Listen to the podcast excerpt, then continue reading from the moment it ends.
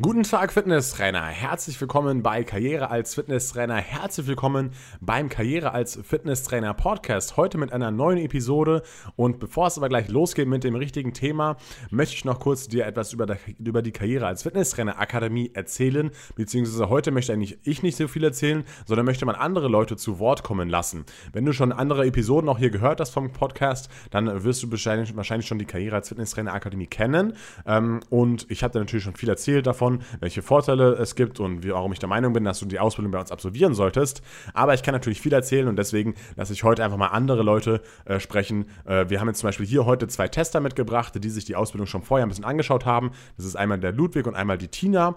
Ja, und äh, von denen wirst du heute mal die Meinung über die Ausbildung hören. Und ähm, ja, da kannst du einfach mal selber ein Bild machen, was andere Leute darüber sagen. Also als jemand, der selber jahrelang als Fitnesstrainer gearbeitet hat, kann ich diesen Kurs wirklich weiterempfehlen.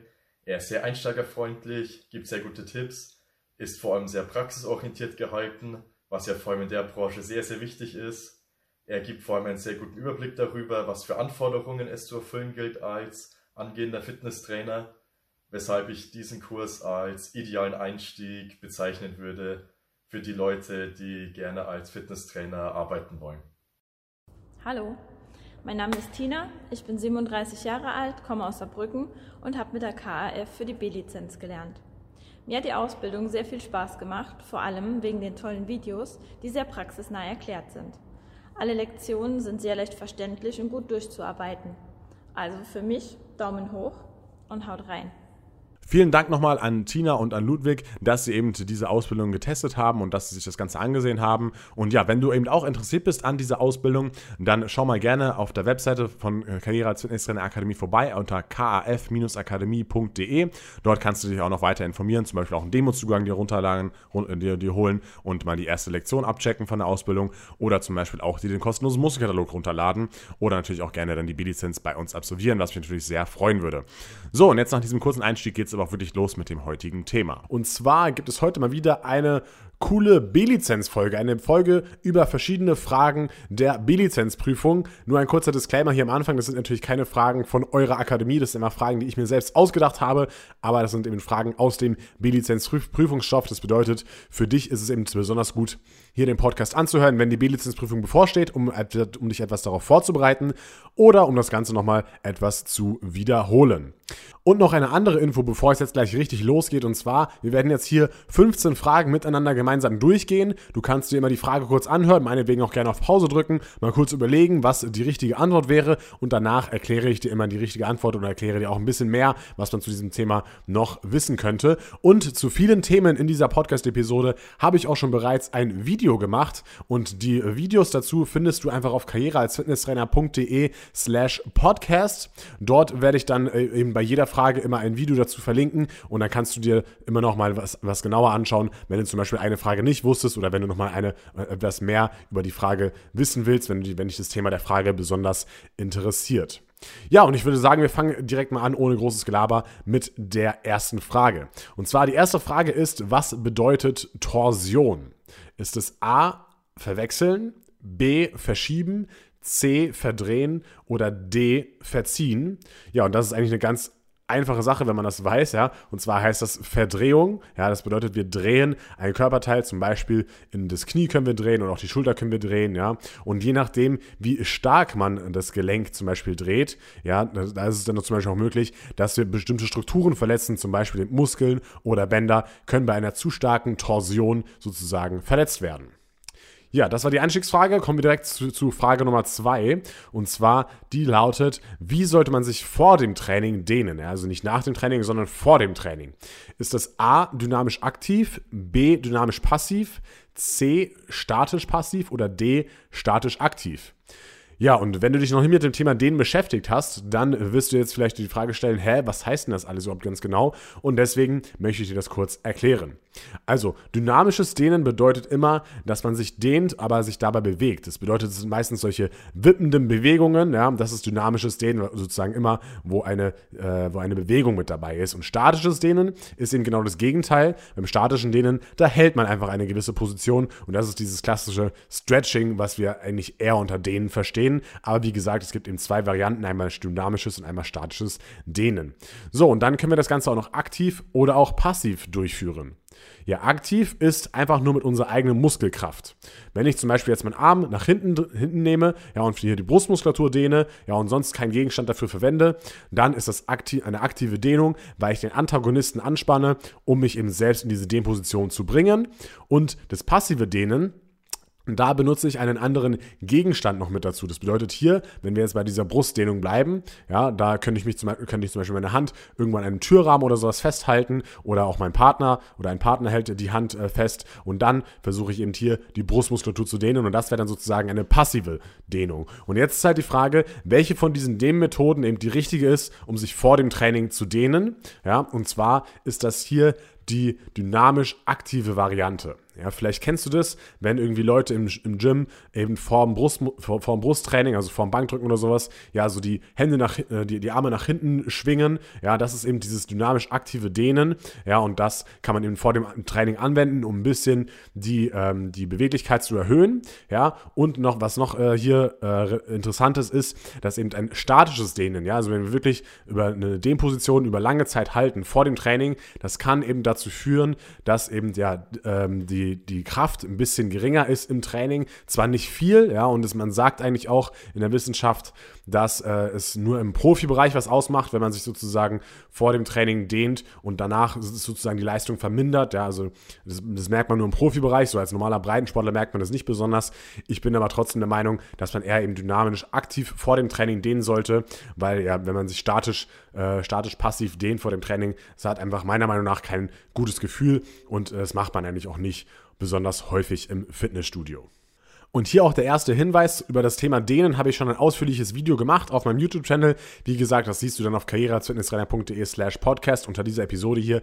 Dort verlinke ich das Ganze ähm, und dann kannst du dir auch dazu das Video natürlich gerne ansehen. So, dann kommen wir mal zu Frage Nummer 3. Und zwar ist die, welche Bestandteile des Knochens gibt es wirklich? Haben wir einmal A, den Schaft, B, das Gelenkende, C die Wachstumsfuge oder D die Synovialmembran. Ja, und hier gibt es mehrere Antwortmöglichkeiten oder beziehungsweise mehrere richtige Antworten. Und zwar ist das hier Antwort A bis C. Gehen wir nochmal durch, was war das genau? Also, Antwort A war der Schaft. Ja, und der Schaft äh, ist, nennt man auch Diaphyse. Und wenn du, sie, wenn du dir jetzt so einen langen Knochen, so einen langen Röhrenknochen vorstellst, ja, dann ist die Diaphyse dieses mittlere, lange Teil, was eben dünn ist und eben ja keine großen Wölbungen oder sowas hat. Das ist der Knochenschaft, das ist die Diaphyse. Dann haben wir hier, also und, und deswegen, weil es eben diesen Schaft gibt, ist es, ist es natürlich ein Bestandteil eines Knochens. Dann haben wir Antwort B gehabt, Gelenkende. Und Gelenkende ist ein anderes Wort für die Epiphyse. Und die Epiphyse ist dieses äh, Ding am Knochen, was eben sozusagen ganz oben ist, was, was, diese, was diese Rundung ist am, am Ende des Knochens. Ja, das man eben Epiphyse. Und der Bereich, der von der Diaphyse in die Epiphyse übergeht, ja, da gibt es noch einen Zwischenbereich und den nennt man Metaphyse. Das kann man sich auf dem Bild immer ein bisschen genauer vorstellen. Deswegen würde ich dir auch empfehlen, wenn du dich äh, hier mit dem Thema Knochen noch nicht so gut auskennst, dann schau dir auf jeden Fall mal das Video an dazu verlinke ich hier auch mit dazu und dort wirst du das Ganze nochmal besser erkennen. Ja, also B, das Gelenkende, die Epiphyse gibt es wirklich, ja, und dann eben doch C, die Wachstumsfuge, die gibt es auch und zwar ist das eben eine, äh, das ist die Epiphysenfuge, die eben zwischen dieser Metaphyse und zwischen der Epiphyse vorhanden ist, ja, und deswegen gibt es sie natürlich auch ein Bestandteil eines Knochens. Ja, das, war, das heißt A bis C ist richtig. Warum ist D nicht richtig? Warum ist Synovialmembran nicht richtig? Weil die Synovialmembran nicht am Knochen ist, sondern die befindet sich in der Gelenkkapsel bzw. im Gelenk selber. Synovialmembran ist ein anderer Begriff für die Gelenkinnenhaut, ja. Und die Gelenkinnenhaut ähm, ist eben ja genau mit dem, mit dem, mit dem Gelenkinnenraum sozusagen verbunden bzw. umschließt den Gelenkinnenraum. Und die Synovialmembran, wie es schon so heißt, die produziert eben die Synovia, also die Gelenkflüssigkeit, damit das Gelenk eben gut gleiten kann bei einer sportlichen Belastung. Aber wie gesagt, kein Bestandteil des Knochens, deswegen ist die Antwort D nicht richtig.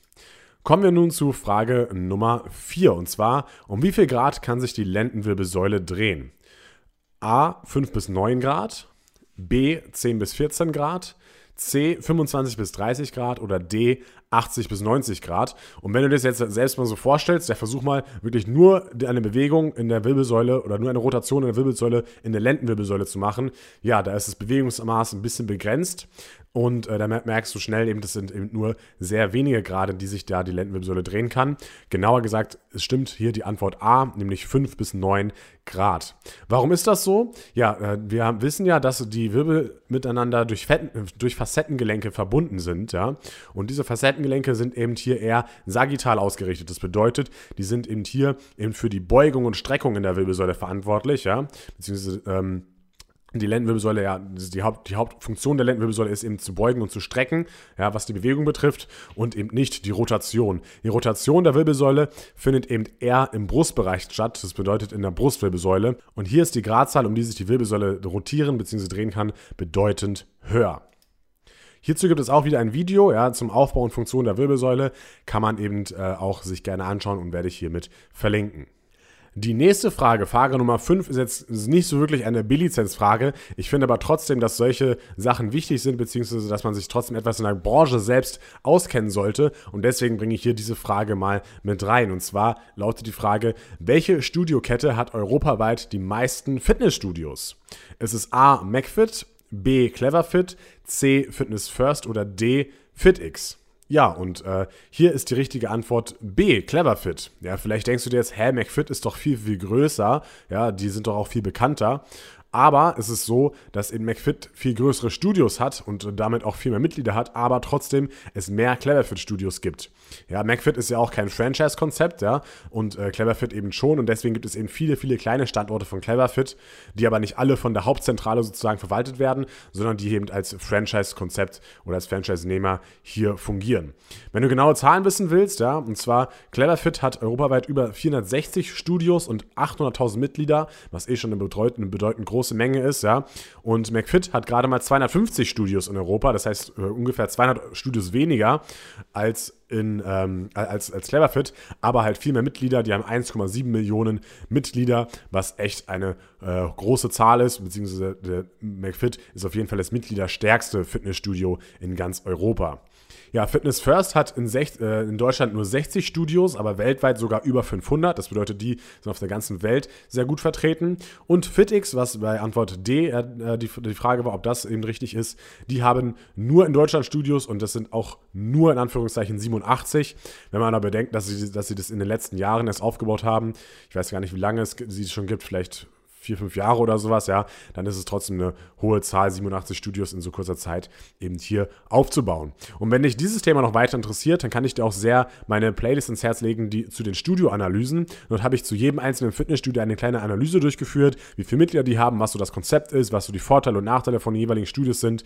Das verlinke ich dir natürlich auch auf meiner Webseite. Frage Nummer 6, vielleicht auch keine typische B-Lizenz-Frage, aber trotzdem eine sehr, sehr wichtige Info, die auf jeden Fall jeder Fitnesstrainer kennen sollte.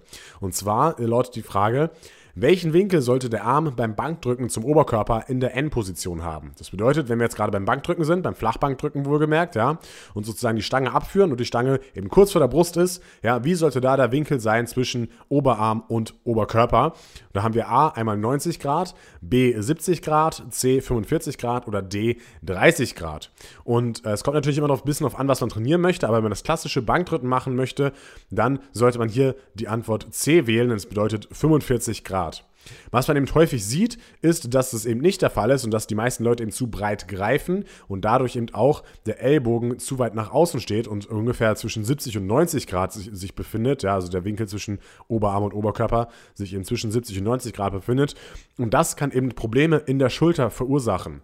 Ja, das liegt daran, dass eben ein Muskel der Rotatorenmanschette, der Supraspinatus, der zieht eben vom Schulterblatt zum Oberarmkopf. Und dabei befindet er sich sozusagen zwischen dem Schulterdach und dem Oberarmkopf, wo, da, wo er dann eben danach am Oberarmkopf auch ansende, ansetzt. Und ähm, das Schulterdach bzw. Akromion, ja, da ist auch normalerweise genug Platz, wenn wir eben den Winkel von 45, 45 Grad beim Bankdrücken einhalten. Aber wenn wir eben den Arm so weit anheben, ja, auf ungefähr 90 Grad, ja, dann wird eben diese Sehne des Supraspinators bzw. dieser Muskel eben eingeklemmt von dem Schulterdach und von dem Oberarmkopf und dann reibt die Sehne die ganze Zeit, wird, wird die Sehne wie, die ganze Zeit wie ein Sozusagen abgerieben und das kann eben zu einer Sehnenscheidenentzündung führen und eben Schmerzen verursachen und deswegen gibt es eben äh, viele Schulterprobleme bei den Leuten, die eben dieses 90 Grad oder T-Bankdrücken durchführen und deswegen achtet man darauf, dass ähm, die, äh, der, der Winkel von Oberarm zu Oberkörper eben gering genug ist, beziehungsweise ungefähr 45 Grad beträgt. Wenn du dir das jetzt hier mit dieser Erklärung per Podcast nicht so ganz hast vorstellen können, dann schau dir, wie gesagt, das Video dazu an. Da habe ich auch ein Video dazu gemacht, wie man eben Bankdrücken seinen Kunden perfekt erklären kann.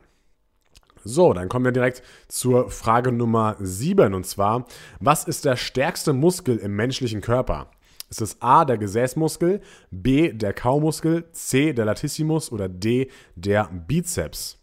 Ja, und äh, jetzt äh, ist es vielleicht ein bisschen unscheinbar, aber es ist tatsächlich B, der Kaumuskel.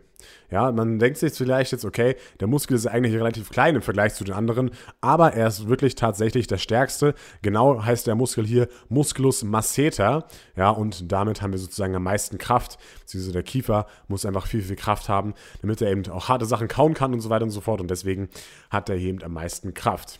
Ja, da kommen wir direkt zur nächsten Frage und da, die ist ein bisschen ähnlich, ja. Und zwar ist hier die Frage, welcher Muskel ist der längste im ganzen Körper? Da haben wir A einmal den Sartorius, B den Latissimus, C den Quadrizeps oder D den Rectus abdominis. Und ja, wenn man das nicht genau weiß, dann fällt es einem auch schwer, diese Frage zu beantworten. Aber es ist eben A, der Sartorius, der Schneidermuskel, der eben für diese Bewegung verantwortlich ist, wenn wir uns in den Schneidersitz setzen. Ja, das ist der längste Muskel im menschlichen Körper. Und dann kommen wir zur nächsten Frage, auch wieder eine ähnliche Frage wie die zwei davor. Und zwar haben wir jetzt als letztes nochmal, welcher Muskel ist der mit dem größten Volumen? Ja, auch wieder interessant. Und zwar ist das A, der Latissimus dorsi, B, der Gluteus maximus, C, der Quadriceps femoris oder D, der Bizeps brachii. Ja, und wenn man das auch nicht weiß, dann fällt es auch wieder schwer, das Ganze zu beantworten, aber deswegen hörst du ja den Podcast hier an. Und zwar ist das B, der Gluteus maximus. Der hat, es ist der Muskel mit dem größten Volumen. Und jetzt zum Abschluss nochmal kurz die Info, ist zwar keine Frage jetzt, die wir hier durchgehen, aber welcher ist denn der flächenmäßig größte Muskel im Menschen, im menschlichen Körper? Und zwar das ist jetzt hier der Latissimus dorsi, also der hat die größte Fläche von allen. Und äh, was ja natürlich wichtig ist, ist, dass wir eben gerade beim Thema Abnehmen solche großen Muskeln trainieren, ja, damit eben diese großen Muskeln für uns eben Fett verbrennen können und eben viel Energie verbrauchen können. Das ist eben wichtig bei, äh, bei, bei, der, bei dem Thema Gewichtsabnahme. Deswegen schaut immer drauf, wenn man Gewicht verlieren möchte, dass man man ein Ganzkörpertraining macht und dass man auf jeden Fall die großen Muskelgruppen trainiert. Frage Nummer 10 lautet, was ist keine Kontraktionsform der Muskulatur? So haben wir da A auxotonisch, B isotonisch, C isokinetisch oder D isometrisch. Ja, und hier ist die richtige Antwort B, isotonisch. Und zwar, warum ist das Ganze so? Wir gehen einfach mal Schritt für Schritt die jeweiligen Kontraktionsformen durch und analysieren, ob das eben eine ist und was es für eine ist und welches eben keine ist. Und zwar hier A ist auxotonisch und auxotonisch ist auch ein Synonym für dynamische Kontraktionsform. Und hier äh, meint man eben immer die, Bewe die normalen Bewegungen, die man so im Alltag macht, beziehungsweise die man auch beim Training macht. Das bedeutet, bei der auxotonischen Kontraktionsform, da verändert sich die Muskellänge, ja, und auch der Spannungszustand der Muskulatur verändert sich ständig. Wenn ich jetzt zum Beispiel einen Bizeps-Curl mache, ja, dann ist es ja im unteren Bereich, im Bereich ein bisschen leichter. Ja, denn wenn der, wenn der Ellbogen ungefähr bei 90 Grad steht, dann haben wir eine, eine, eine starke Kontraktion. Ja, das heißt, der Spannungszustand verändert sich die ganze Zeit. Und wenn wir den Arm über 90 Grad herausbewegen, dann ist es wieder ein bisschen leichter. Das bedeutet, der Spannungszustand hat sich ständig verändert und auch die Muskellänge hat sich ständig verändert. Und wie ist es jetzt bei der Antwort B, bei isotonisch? Da haben wir ja gerade festgestellt, dass es eben keine Kontraktionsform ist, beziehungsweise es ist eigentlich eine Kontraktionsform der Muskulatur, aber es ist eben, eben äh, lediglich in Experiment, experimentellen Laborsituationen denkbar. Denn es heißt hier, dass der Muskel zwar seine Länge ändert, aber eben nicht die Spannung. Und das kommt bei normalen Bewegungen, Bewegungen und auch bei sportlichen Bewegungen in reiner Form eben nicht vor. Der Grund dafür ist, dass natürlich immer auch die Schwerkraft auf uns wirkt. Das bedeutet, wenn wir irgendein Körperteil bewegen, ja, dann äh, ändert sich natürlich äh, immer die Spannung weil die Schwerkraft in, sozusagen anders auf dieses Körperteil wirkt. Und deswegen gibt es, geht es eben gar nicht, dass sich die Spannung äh, eines Muskels äh, überhaupt gar nicht ändert. Ja? Und deswegen ist hier B die einzig äh, logische Antwort. Ja? Antwortmöglichkeit Nummer C war isokinetisch und isokinetisch ist auf jeden Fall eine Kontraktionsform der Muskulatur. Und zwar bei der isokinetischen Kontraktionsform bleibt der Spannungszustand gleich, aber die Muskellänge verändert sich. Und jetzt hast du ja gerade schon festgestellt, beziehungsweise ich habe gerade schon erklärt, wenn wir jetzt zum Beispiel einen Bizeps-Curl machen, ja, dann ändert sich ja ständig die Spannung. Ja, wenn wir jetzt ein Gewicht bewegen, wenn wir zum Beispiel 10 Kilo nehmen und damit einen Bizeps-Curl machen, dann verändert sich ja ständig sozusagen die Spannung im Muskel, weil sozusagen die Schwerkraft anders auf, auf, auf den Muskel wirkt und ähm, ja, es auch in verschiedenen Gelenkwinkeln anders anstrengend ist, weil der Hebelarm einfach anders ist, ja. Und beim isokinetischen Training, da muss sich sozusagen das Gewicht während der Übung ändern. Das bedeutet, ähm, wir wollen innerhalb der Bewegung immer den gleichen Spannungszustand haben. Das bedeutet, wenn ich jetzt wieder beim Thema Bizeps Curl bleibe, unten bei 0 Grad oder bei, oder bei, bei 30 Grad muss die gleiche Anstrengung für den Bizeps sein wie bei 90 Grad. Und das erreichen wir eben nur mit elektronischen Geräten, die eben schon von einigen Geräteherstellern ähm, angeboten werden. Und die stellen sozusagen während der Bewegung das Gewicht immer wieder anders ein, ja, und äh, passen sich auch an die Geschwindigkeit an. Wenn, wenn ich zum Beispiel jetzt schnell das, äh, das, den Arm hochziehe, ja, dann ähm, ist, ist, die, ist die Schwierigkeit des Gerätes sehr hoch, beziehungsweise das Gewicht des Gerätes ist eben sehr hoch. Und wenn ich eben langsam gehe, dann, dann ist es, das Gewicht wieder etwas leichter. Und das hat eben den Vorteil, dass es eben auch im Reha-Bereich super eingesetzt werden kann. Denn wenn ich jetzt zum Beispiel in irgendeinem, Gelenk, irgendeinem Gelenkwinkel während der Bewegung Schmerzen habe, dann führe ich innerhalb dieses Bereiches die Bewegung einfach ein bisschen langsamer aus und dadurch regelt das Gerät automatisch das Gewicht runter. Und wenn ich wieder aus diesem schmerzhaften Gelenkbereich raus bin, dann kann ich wieder äh, mit normalem Gewicht trainieren, beziehungsweise dann passt das Gerät wieder äh, äh, die, das Gewicht an, an, das, an die Geschwindigkeit an. Und somit kann eben auch jemand, der in, irgendwelchem, in irgendwelchem Gelenkwinkel Schmerzen hat, eben über, trotzdem über den vollen Bewegungsradius trainieren. Und das ist eben wirklich eine super Sache. Um das Ganze besser zu verstehen, noch ein anderes Beispiel. Und zwar, wenn man sich im Wasser befindet, ja, dann äh, findet man eben auch eine isokinetische Kontraktionsform vor, weil wenn man sich zum Beispiel im Wasser bewegt und wenn man sozusagen sehr schnell den Arm durchs Wasser streichen lässt, ja, dann ist es eben eine viel, viel schwerere Belastung, als wenn man nur ganz seicht und ganz langsam den Arm im Wasser bewegt, ja, und das äh, zeigt so ein bisschen äh, das, was ich vorhin vorhin erklärt habe mit dem Gerät, beziehungsweise daran kannst du erkennen, was eben eine isokinetische Kontraktion, also eine isokinetische Muskelkontraktion ist und dadurch kannst du das Ganze vielleicht etwas besser verstehen. Und Antwortmöglichkeit D war isometrisch. Und was ist eine isometrische Muskelanspannung? Die gibt es auf jeden Fall. Und zwar bei einer isometrischen Muskelanspannung, da ändert sich der Spannungszustand der Muskulatur, aber die Muskellänge bleibt gleich. Und das haben wir zum Beispiel bei einfach statischen haltenden Bewegungen bzw. statisch haltenden Übungen.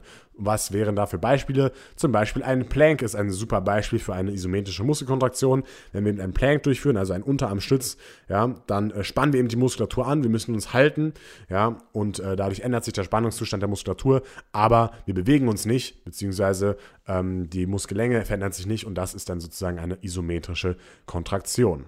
Frage Nummer 11 lautet, welche Fettquelle eignet sich am besten zum Kochen, da es am hitzebeständigsten ist? Und zwar haben wir da einmal A. Olivenöl, B. Rapsöl, C. Kokosfett oder D. Bauchfett. Und ja, ich denke mal B, äh, D können wir direkt mal streichen von der Liste. Also bleiben uns noch Olivenöl, Rapsöl und Kokosfett.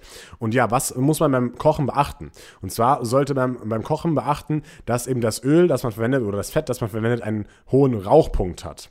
Der Rauchpunkt, das ist eben die Temperatur, bei der das Öl anfängt, anfängt, sich zu zersetzen und brenzlig zu riechen und ja, zum Rauchen anfängt, ja. Und generell sind Öle mit einfach ungesättigten Fettsäuren hitzestabiler. Das bedeutet, einfach ungesättigte Fettsäuren sind zum Beispiel Olivenöl oder auch Rapsöl.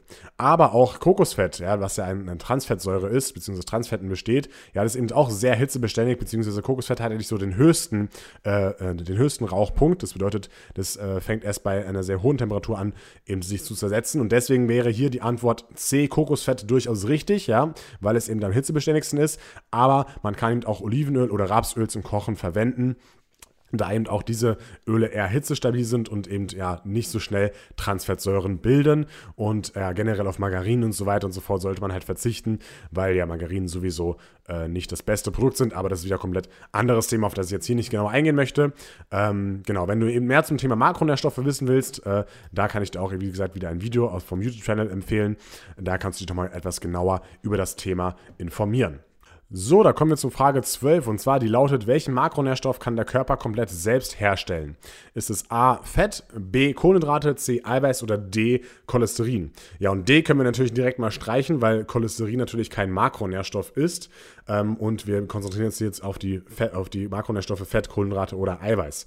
Ja, und es gibt natürlich immer essentielle Fettsäuren und essentielle Aminosäuren und das bedeutet, essentiell bedeutet immer, das kann der Körper nicht selbst herstellen und wenn du jetzt schon aufgepasst hast, essentielle Fettsäuren, dann kann es Antwort A nicht sein. Also Fette können nicht selber vom Körper hergestellt werden. Und Antwort C kann es auch nicht sein, weil es eben auch essentielle Aminosäuren gibt. Und deswegen ist hier die Antwort B komplett richtig. Ja, zum Beispiel durch den Vorgang der Gluconeogenese kann der Körper äh, aus äh, Eiweißstrukturen, eben Kohlenhydrate, selber herstellen. Deswegen ist auch eine äh, Low-Carb-Diät gesundheitlich vollkommen okay, weil der Körper das eben, wie gesagt, selbst herstellen kann. Ähm, auch, auch Thema Keto, ketogene Diät zum Beispiel, ja. Aber Low Fat eben nur bis zu einem gewissen Rahmen, weil wir eben diese essentiellen Fettsäuren benötigen, um eben auch viele wichtige Funktionen oder die auch viele wichtige Funktionen im Körper erfüllen. Deswegen sollten wir beim Fett nicht unter 0,5 Gramm pro Kilogramm Körpergewicht äh, kommen. Und ähm, ja, es gibt natürlich auch nicht essentielle Fettsäuren oder nicht essentielle Aminosäuren. Da gibt es natürlich auch welche, die der Körper selber herstellen kann. Aber wie gesagt, es gibt ja noch essentielle und deswegen kann man nicht sagen, dass Eiweiß oder Fett komplett selber vom Körper hergestellt werden kann. Ja, Frage Nummer 13. Was kann man tun, um die Regeneration nach dem Training zu fördern? Ist es A. Sauna, B. Eiweiß nach dem Sport, C. Dehnen oder D. Cooldown? Gehen wir mal die einzelnen Antwortmöglichkeiten gemeinsam durch. Und zwar A, Sauna. Ja, Sauna äh, ist ja natürlich warm und Wärme fördert immer die Durchblutung und das kann eben die Heilungsprozesse im Muskel unterstützen. Ja, wissenschaftlich, äh, ob das jetzt wissenschaftlich hundertprozentig belegt ist, dass man wirklich sagen kann, okay, immer wenn man in die Sauna geht, ist die Regeneration verbessert. Das weiß ich nicht, aber negativ ist es auf keinen Fall, wenn man nach einem Training in die Sauna geht. Ja, B, Eiweiß. Ja, Eiweiß ist auch richtig, das fördert auch die Regeneration. Vor allem, wenn wir es mit einer schnellen Kohlenhydratquelle nach dem Training kombinieren. Ja, die Muskulatur besteht ja aus Eiweiß. Die Muskulatur benötigt Eiweiß, vor allem nach dem Training, um die äh, Eiweißstrukturen wieder aufzubauen. Ja, und deswegen kann eben hier Eiweiß auch die Regeneration fördern. Dann haben wir Antwort, äh, Antwort C, denen. Ja, und denen, vielleicht würde ich es jetzt ein bisschen wundern, aber denen hat keinen positiven Einfluss auf die Regeneration. Ja, das ist wissenschaftlich auf jeden Fall belegt. Und D, der Cooldown, ja, der ist natürlich auch förderlich, beziehungsweise meiner persönlichen Meinung nach ist das eigentlich die effektivste Variante, um einmal Muskelkater vorzubeugen, um auch die Regeneration zu fördern. Ja, und auch wenn man schon bestehende Muskelkater hat, wenn man dann sozusagen nochmal eine lockere Ausdauertrainingseinheit macht, dann ist es auf jeden Fall auch super für den Muskelkater, beziehungsweise bei mir ist es zumindest immer so, dass der Muskelkater dann um einiges besser ist und dann verschwindet. Was passiert im Cooldown beim Muskel? Zum Beispiel eben Stoffwechsel-Zwischenprodukte wie Laktat können besser abtransportiert werden. Der Muskel wird einfach nochmal durchblutet, ja, und das fördert eben einfach die Regeneration. Durchblutung ist bei äh, nach dem Training immer positiv und immer gut. Frage Nummer 14, die vorletzte Frage lautet: welche Übung nach einem Riss des vorderen Kreuzbandes sollte man erst nach sechs Monaten wieder machen?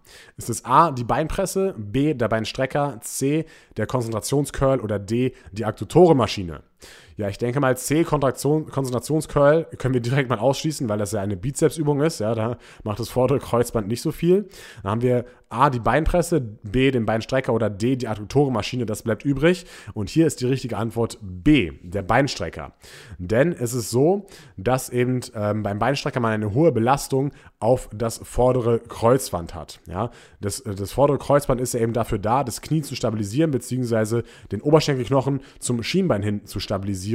Ja, und, und es verhindert sozusagen, dass, äh, dass ähm, das Schienbein nach vorne wegrutscht. Und wenn wir jetzt sozusagen auf das untere Schienbein eine Belastung äh, drauf kriegen, ja, und dann ist es sozusagen wie eine Art Schubladeneffekt, ja. Das untere, auf, auf, dem, auf dem unteren Ende des Schienbeines haben wir ja die Belastung der Beinstrecker und dadurch wird sozusagen das obere Ende nach vorne äh, gezogen oder gedrückt sozusagen. Ja, ist wie eine, wie eine Art Schublade, öffnet sich dann sozusagen das Schienbein nach vorne. Ja, und das ist ja genau das, was eben das Kreuzband machen soll. Und das ist ja bei einem gesunden Kreuzband noch kein Problem. Aber wenn es eben angerissen ist, dann ist es eben genau die Belastung, die eben dazu führen kann, dass das Kreuzband wieder reißt, beziehungsweise die, wo eigentlich das Kreuzband noch heilen müsste. Ja, und deswegen sollen wir eben den Beinstrecker erst nach einigen Monaten wieder durchführen und das Ganze natürlich davor immer mit einem Arzt abklären. Ja, man sollte zum Beispiel lieber die Beinpresse machen, das kann man auf jeden Fall machen. Oder auch die Adduktorenmaschine kann man machen äh, um eben hier Muskulatur ums Knie herum aufzubauen und um die Muskulatur wieder zu stärken. Ja, die letzte Frage. Wie viel Prozent der Fitnessstudio-Mitglieder erreichen ihr Trainingsziel? Das ist natürlich auch nicht unbedingt eine typische B-Lizenz-Frage, aber trotzdem interessant und wichtig zu wissen als Fitnesstrainer. Und zwar haben wir da Antwort A 55 Prozent, Antwort B 18 Prozent, Antwort C 7 Prozent oder Antwort D 32 Prozent. Und hier ist leider die erschütternde Antwort, Antwort C 7 Prozent. Ja, und da müssen wir natürlich als Trainer arbeiten. Das ist natürlich nur ein Durchschnittswert. Es gibt bestimmt Studios, ähm, wo die Mitglieder öfter ihr Trainingsziel erreichen und Studios, wo sie weniger weniger öfter das Trainingsziel erreichen. Aber daran müssen wir Trainer arbeiten. Wir müssen den Leuten Unterstützung anbieten. Wir müssen vielleicht ein Betreuungsprogramm ausarbeiten, dass es mehr regelmäßige Trainertermine gibt. Wir im Studio machen es zum Beispiel so, dass wir auch noch bestimmte Ernährungsprogramme anbieten, ja, dass wir regelmäßig äh, den Trainingsplan überarbeiten, dass wir die Leute anrufen, wenn sie zum Beispiel eine Zeit lang nicht, äh, nicht bei uns waren, ja, um die wieder zu motivieren, damit sie ihr Trainingsziel doch erreichen. Da gibt es viele, viele, viele Möglichkeiten, was, man, was, da, was, was dazu führen kann, dass eben mehr Prozent äh, der Mitglieder das Trainingsziel erreichen.